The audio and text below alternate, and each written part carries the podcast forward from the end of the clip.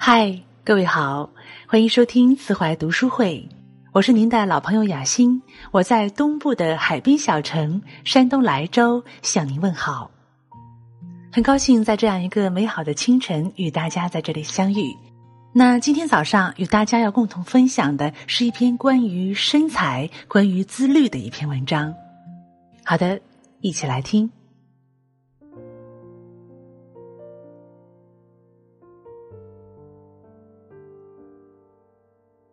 这是个以貌取人的时代，没有人有义务透过你臃肿的身材去发现你优秀的内心。你的身材就是你的名片，它能够折射出你内在的品质、性格、习惯。千万别因身材让人看低了你的层次。这是一个看身材的时代。去年曾有一条新闻。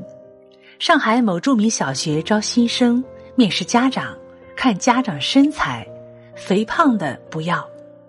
这条新闻一出，顿时家长们炸了锅。有赞同此举的家长留言：“我觉得非常好，肥胖的人自我管理能力差，还怪小孩不听话。我觉得太赞了，自我管理能力低下的家长肯定无力配合超一流的教育啊。”老外的私立学校也很严格，有钱都能进的，你愿意往里挤吗？我觉得看家长身材肥胖可以反映出一些问题。首先，肥胖不是短时间形成的，应该是长时间不注意饮食和运动造成的。家长连自己都没管好，你相信他们会管好孩子吗？自己都没有信心去坚持的东西。还会指望他们鼓励孩子去坚持吗？教育孩子最好的方法是让自己变得优秀，给孩子做榜样。如果想让你的孩子成为你想象中的那个人，那么你先成为那个人吧。这个社会对胖子太残忍了，找对象时被嫌弃，找工作时受歧视，好不容易找到对象，结婚生子了吧？以为生活总算上了正轨，结果没想到身材还能影响下一代的教育。果然，这是个看身材的时代。别以为你年长就不用看身材了，没想到作为家长还要看身材。如果你是胖子，孩子都要被你拖累。身材好也是一种实力。一个人的身材，二十五岁前是爹妈给的，二十五岁之后是自己修的。能管好自己身材的人，往往能管理好自己的生活和工作。反之，臃肿的身材背后，可能是一团乱糟糟的生活。我们公司副总裁来自法国的欧总，就是个身材超好的高富帅，不过是个五十多岁的老帅哥。他每天五点半起床，然后去操场跑步。有一段时间要参加悍马，就是武汉马拉松赛，所以他更是加大了训练量。欧总管理着公司最重要也是最忙碌的制造领域，每天提前半小时上班，还经常出差。别看他一把年纪了，可每天精力旺盛的像个小伙子。的确，当领导要讲资历、论能力。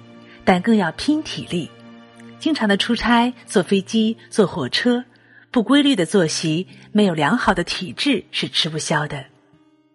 我的同事老张就是因为胖，工作一直没有得到升迁。肥胖真的会影响一个人的职业生涯。有一次，公司召开一个内容枯燥的会议，胖人精力不好，特别容易打瞌睡。老张听着听着，竟然睡着了，脑袋还时不时的小鸡啄米。圆桌会议室里，他正好坐领导对面，领导重重的咳嗽了两声，老张从睡梦中惊醒，继续听讲。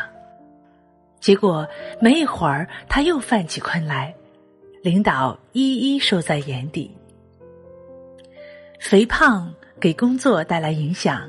生活质量也大打折扣，还谈什么奋斗拼搏呢？人与人拼到最后，拼的就是身体。身材好就是一种实力。你的身材就是你的阶层。判断一个人的阶层最简单的办法就是看他的身材。正如保罗·福塞尔在《格调》一书中所说：“你的体重就是你社会等级的宣言。”一百年前，肥胖是成功的标志，但那样的日子已经一去不复返了。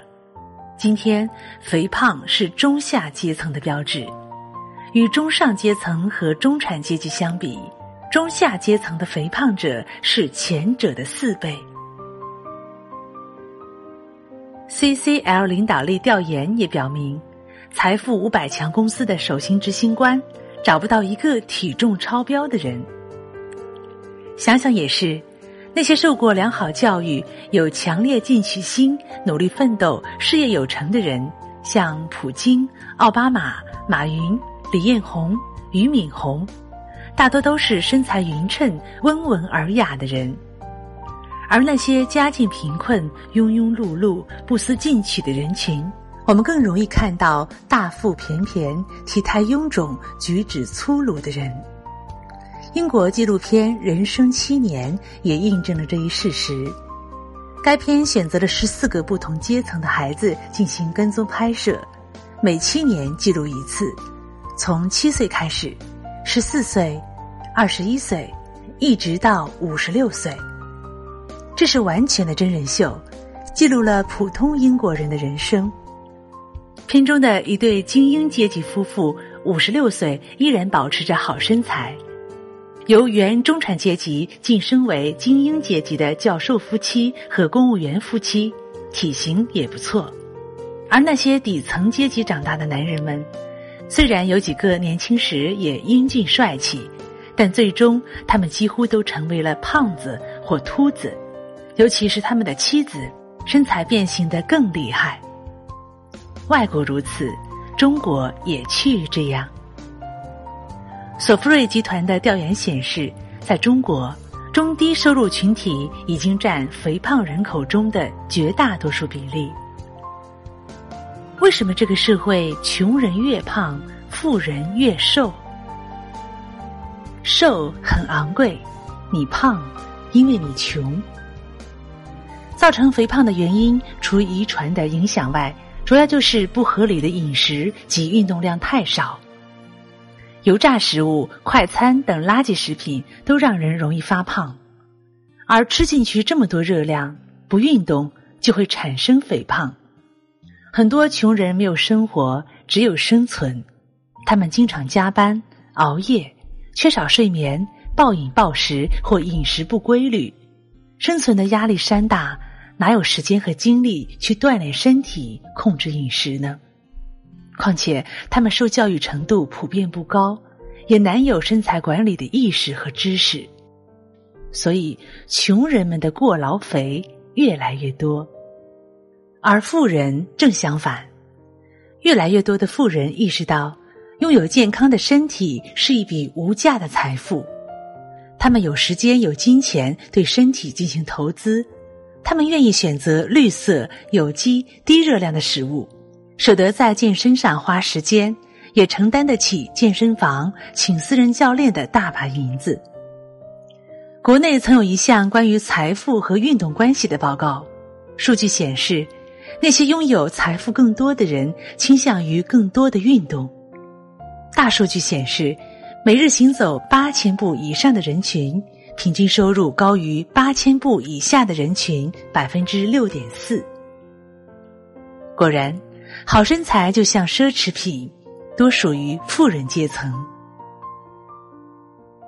你的身材里藏着自律，身材和时间、金钱有关，没错。但关系更大的是自律和意志力。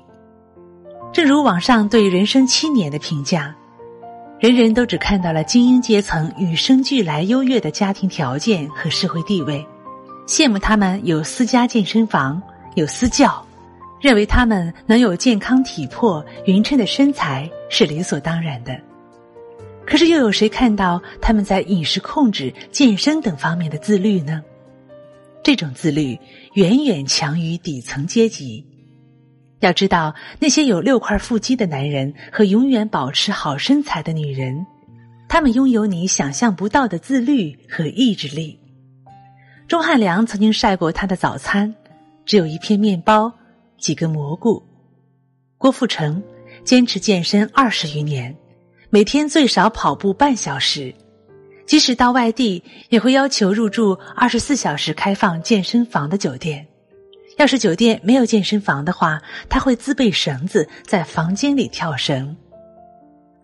刘德华为了拥有六块腹肌和紧实的胸肌线条，把家里变成了健身房。开演唱会前，他会坚持长跑练气；拍戏时，他会利用空档举哑铃。每天再忙也要运动。严歌苓不仅在写作上自律，还会在繁忙的工作中坚持锻炼身体、游泳和跑步。他在餐厅等朋友时，还不忘趴地上做平板支撑。他说：“形象是女人的纪律。”正如几十年如一日，钢铁般的意志自律着，所以他六十多岁了。仍保持着纤细的身材和优雅的状态。人人都知道管住嘴、迈开腿的道理，可又有几人能够像他们这样做到呢？好身材是奋斗出来的，不是一朝一夕，不是时断时续，不是一天的热情。那些今天喊减肥、明天喊运动的人，大多只是嘴上喊喊，安慰一下自己脆弱的心。每一个胖子都有颗易碎的心，一个怨天尤人、抱怨喝凉水都长肉的人，怎能看到好身材的背后是满满的自律和坚持？如果连减肥都做不到，还谈什么优秀？如果连身材都控制不了，还说什么掌控人生？只有自律的人，才能抵制住诱惑，克服惰性，说到做到。日复一日的坚持，在这个阶层逐渐固化、上升通道越来越窄的今天，也只有这样的人才有可能跨越阶层，逆袭到更高的阶层。你的身材里藏着你的自律，而自律能够改变你的人生。三岛由纪夫说：“人生只有这么一回，为何不多加珍惜短暂无常的身躯？”予以锻炼雕琢呢？愿你努力奋斗，精心雕琢出一副好身材。你跑过的每一步路，洒下的每一滴汗水，付出的每一份努力，都会让你功不堂间。